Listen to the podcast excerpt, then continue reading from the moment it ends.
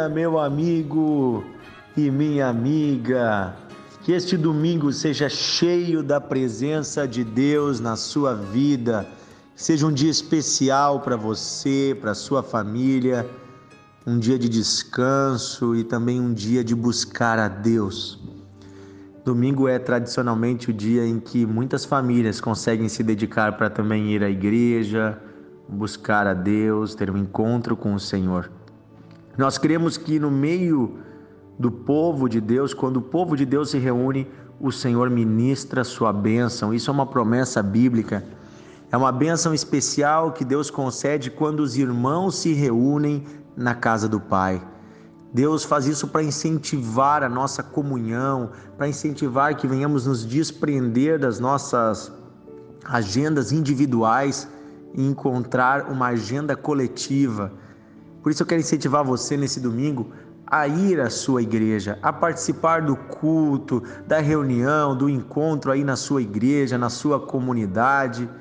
Vá participar, isso é muito importante. Separe um tempo para Deus. Separe um tempo para Deus porque você vai ver o quanto vale a pena isso. Você foi criado para adorar a Deus. Quando seu coração se rende em adoração ao Senhor, há uma satisfação, há uma plenitude de um tipo que você talvez nunca vai provar em outra coisa. Você pode ir na melhor festa, usar as melhores roupas, você pode ter uma quantia boa na sua conta do banco, você pode ter inclusive sucesso humano, mas nada se compara quando a nossa alma se conecta com o nosso Criador. Há uma satisfação plena. Quando alguém me diz assim, pastor, eu não gosto de adoração, eu não gosto de louvor, eu não gosto de música cristã, eu digo assim, isso é porque você ainda não se conectou em adoração ao Senhor. Talvez você encare isso tudo como uma música, como um ritual, como um momento, como apenas algo, uh, algo humano, mas no momento em que você fechar as portas externas e no seu interior se conectar com o seu Criador por meio da adoração, você vai receber a, um fruto maravilhoso que é o Espírito Santo no seu interior e você vai provar algo que você nunca provou. Por isso eu quero incentivar você hoje a ir para a presença de Deus, junto com seus irmãos, junto com a comunidade. Ninguém foi feito para ficar sozinho. Não se isole. Faça parte do povo de Deus. Deus tem muita coisa boa para você. Hoje eu quero falar um pouquinho nesse nosso devocional sobre como como nos tornamos filhos de Deus na prática. Como podemos nascer de Deus? Sim, você lembra em João capítulo 3, nós temos uma história na Bíblia, que é a história de um homem chamado Nicodemos. Nicodemos já era velho e ele vai procurar Jesus e ele diz: "Senhor, como é que eu posso herdar o reino de Deus?" E Jesus diz: "Olha, só tem um jeito. Eu não vou mentir para ti, só tem um jeito e é verdade o que eu vou falar se você não nascer de novo, você não pode entrar no reino de Deus. Você não vai entrar na vida eterna, você não vai estar em comunhão com Deus se você não nascer de novo. Nicodemos não entende nada e diz: Senhor, mas como que eu vou nascer de novo se eu já estou velho? Será que eu tenho que entrar de novo né, no útero da minha mãe, na barriga dela para sair? Jesus diz: Cara, você já está velho, você, você não entendeu a lógica do que eu estou falando. Eu não estou falando de nascer de novo da sua mãe. É preciso nascer da água e do Espírito. Aquele que não nascer da água e do Espírito não entrará no reino de Deus. E a água que Jesus está falando é a água do batismo. E o Espírito é o receber o Espírito Santo de Deus no seu interior, é ser batizado, ser inundado pelo Espírito Santo. E esse novo nascimento é diferente do nascimento quando você era criança. Você, quando era criança, você nasceu porque seus pais, né? Você foi gerado no ventre da sua mãe. Um dia você saiu e aí você nasceu a primeira vez. Mas ninguém andará com Deus se não nascer de Deus. Você nasceu da sua mãe, você nasceu da descendência de Adão e Eva. mas Deus quer que você nasça dele.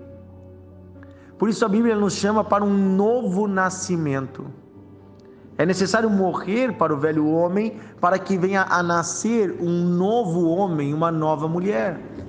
E aqui eu quero ler com você hoje em 1 João, a primeira carta do apóstolo João para a igreja, capítulo 5. João nos ensina o seguinte: Todo aquele que crê que Jesus Cristo é nascido de Deus, desculpa, todo aquele que crê que Jesus é o Cristo, é nascido de Deus. E todo aquele que ama ao que o gerou, também ama ao que dele é nascido. Nisto conhecemos que amamos o Filho de Deus, quando amamos a Deus e praticamos os seus mandamentos, porque este é o amor de Deus que guardemos os seus mandamentos. Ora, os seus mandamentos não são penosos, não são pesados, porque todo aquele que é nascido de Deus vence o mundo. E esta é a vitória que vence o mundo, a nossa fé. Quem é o que vence o mundo? Senão aquele que crê ser Cristo, o Filho de Deus? Então, queridos, a palavra de Deus está nos dizendo que para nós sermos filhos de Deus, nós precisamos nascer de Deus. Você nasceu da sua mãe, mas agora você precisa nascer de Deus. Como é que você nasce de Deus? Amando a Ele, amando a Jesus Cristo, se entregando a Ele. E como é que você ama a Deus? Como é que você prova que ama a Deus? Obedecendo a Deus, obedecendo os mandamentos do Senhor, os ensinamentos de Deus, porque eles não são penosos, não são pesados, são mandamentos bons para o nosso bem.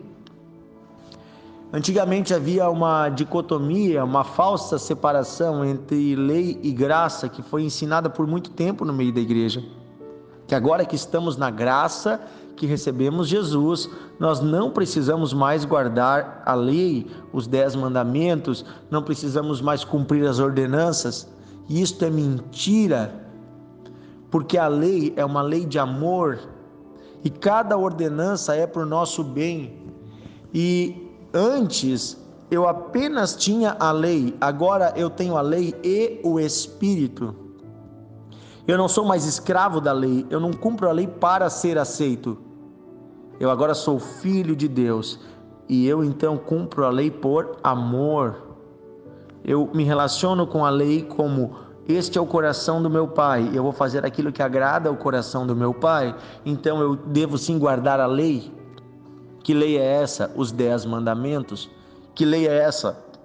Os mandamentos de Jesus Cristo que estão no Novo Testamento, os mandamentos dos apóstolos, aquilo que a igreja ensina que está registrado na Bíblia, nos evangelhos e nas cartas dos apóstolos, tudo isso é mandamento de Deus.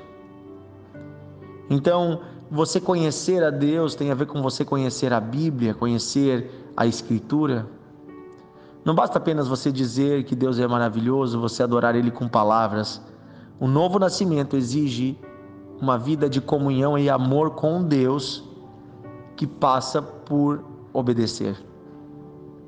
Sim, um novo nascimento exige obediência. E aí, querido, você se torna um vitorioso. Você vence o mundo. Quem é que vence o mundo? Aquele que crê em Cristo. Quem é que crê em Cristo? Aquele que ama a Cristo. Quem é que ama a Cristo? Aquele que obedece a Cristo. Então, obediência está ligada com amor, amor está ligado com ser filho de Deus. E só tem um jeito de herdarmos tudo que Deus tem para nós. Precisamos ser seus filhos. Então precisamos morrer para o rudimento deste mundo, morrer para o pecado, morrer para nós mesmos e vivermos então uma nova vida com Deus. E eu sei que muita gente que está me ouvindo hoje já conhece tudo isso. Eu sei que muita gente que está me ouvindo hoje já sabe de todas essas verdades. Mas eu estou falando isso, repetindo, relembrando, para que você lembre que você já é uma nova criatura. E você viva de acordo com essa nova pessoa que você é. Você desperte para a vontade de Deus, você ande conforme o propósito do Pai. O Pai ama você, você foi gerado pelo Pai, você é filho, você foi gerado de Deus. Então agora ame o Pai de todo o coração e demonstre esse amor obedecendo a sua vontade. Amém? Amém? Eu quero orar nesse domingo por você. Querido Deus e Pai, eu peço que o teu Espírito ilumine cada homem, cada mulher que está me ouvindo nesse devocional.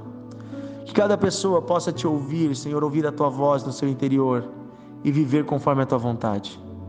Eu peço, Senhor, que todo mal seja desfeito, que toda obra das trevas caia por terra e que possamos vencer o mundo, inclusive o desejo do mundo, as tentações do mundo que habitam em nós, possamos vencer tudo isso e pela fé alcançarmos o que o Senhor sonhou para nós, uma nova vida, uma vida num caráter elevado, num padrão elevado, numa santidade. Queremos andar contigo como filhos de Deus.